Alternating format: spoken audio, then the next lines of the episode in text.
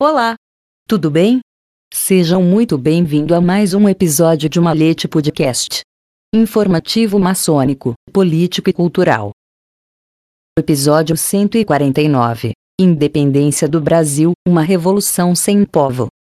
Laurentino Gomes. A história da independência do Brasil é repleta de mitos e fantasias. Nas escolas aprende-se que em 1822 os brasileiros estavam mobilizados e determinados, de norte a sul, a romper seus vínculos com Portugal e defender a independência do Brasil a todo custo. No filme Independência ou Morte, de 1972, o príncipe regente Dom Pedro, herdeiro da coroa portuguesa, aparece na pele do ator Tarcísio Meira como o protagonista de uma avalanche cívica nacional que parecia incontrolável e irreversível. Antes e depois do grito do Ipiranga é aclamado nas ruas pelos vivas da multidão e pelo badalar dos sinos das igrejas. Uma surpresa para quem se habituou a ver a história por essa perspectiva. Em 1822 poucos eram os brasileiros que, de fato, desejavam o rompimento dos vínculos com Portugal.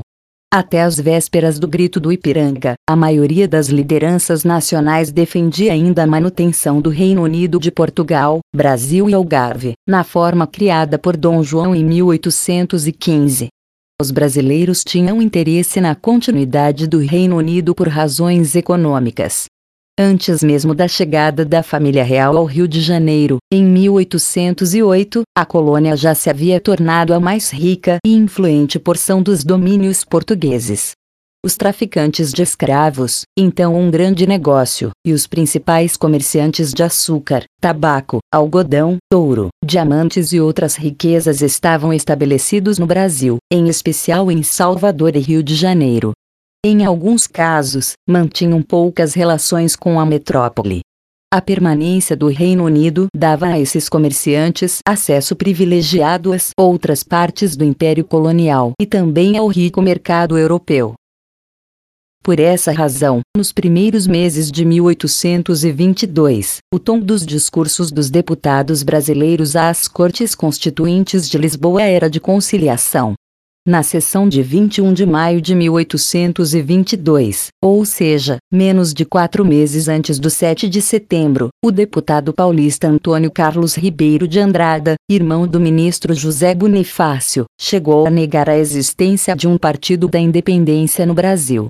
Que haja um ou outro doido que pense nisso, pode ser, mas digo que não existe um partido da independência, afirmou. Estou plenamente convencido que Portugal ganha com a união do Brasil, e o Brasil com a de Portugal, por isso pugno pela união.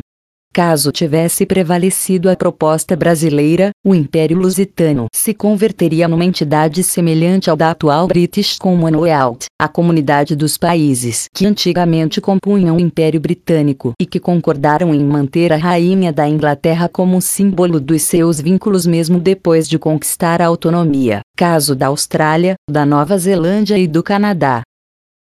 Foi uma crise na metrópole que precipitou a independência do Brasil, segundo uma tese do historiador Sérgio Buarque de Holanda, que se refere a uma guerra civil entre os portugueses para explicar os acontecimentos de 1822. Esse confronto ocorreu por razões econômicas e políticas portugueses que haviam permanecido na metrópole depois da fuga da corte para o Rio de Janeiro perderam para os portugueses que chegaram ou já moravam no Brasil quase todos os privilégios do antigo monopólio do comércio colonial. Antiga Real Fábrica de Pólvora, que até 1807 funcionava em Portugal e de lá distribuía munição para todo o Império Português, é um exemplo dessa mudança de eixo econômico impedida de manter suas atividades em Portugal pela invasão das tropas de Napoleão Bonaparte, foi reinaugurada no Jardim Botânico do Rio de Janeiro após a chegada da corte e dali passou a distribuir munição, ainda em regime de monopólio, para todo o império, incluindo a metrópole após a expulsão dos franceses em 1811.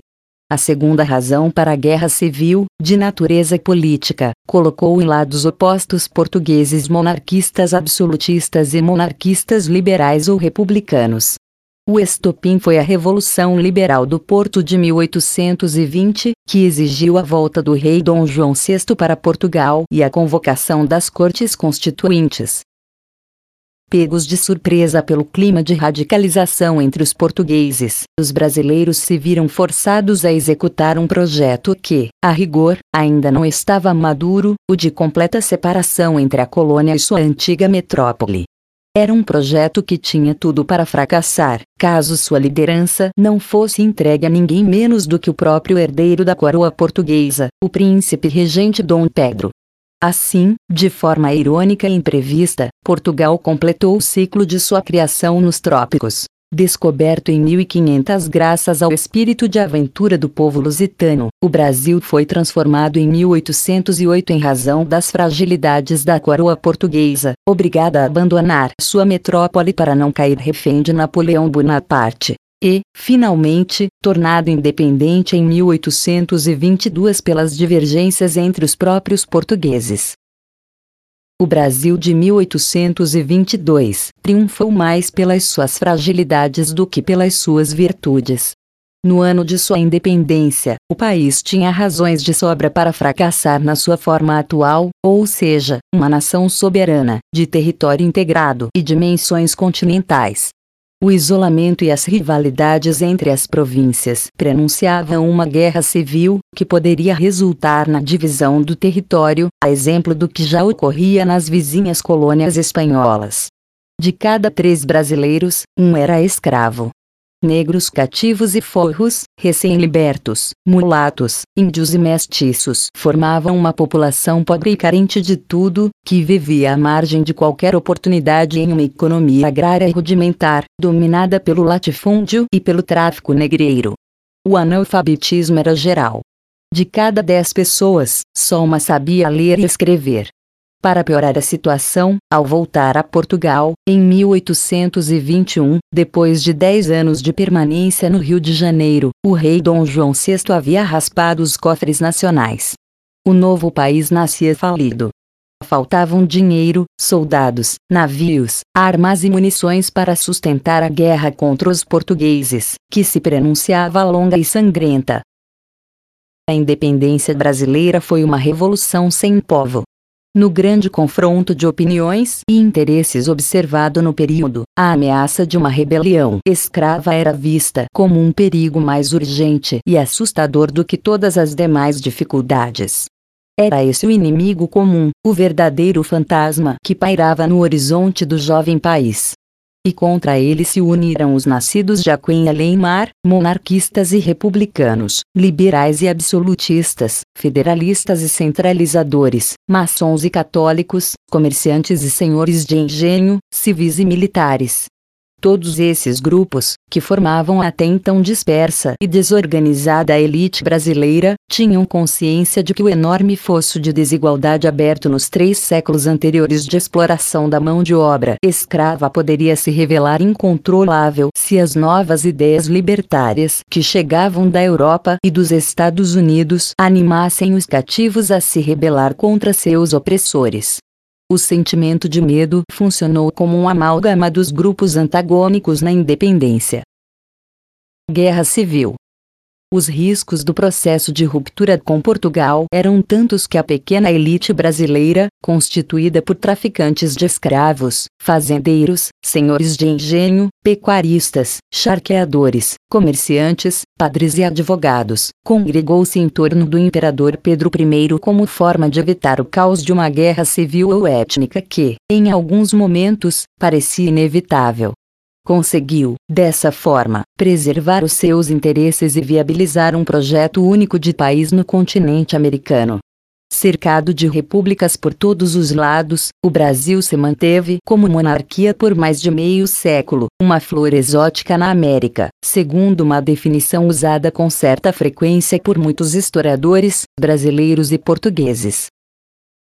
Tudo isso ajuda a explicar os caminhos que o Brasil percorreu nos dois séculos seguintes rumo à eleição da sua primeira mulher presidente da República em 2010. as dúvidas a respeito da viabilidade do Brasil como nação coesa e soberana, capaz de somar os esforços e o talento de todos os seus habitantes, aproveitar suas riquezas naturais e pavimentar seu futuro, persistiram ainda muito tempo depois da independência.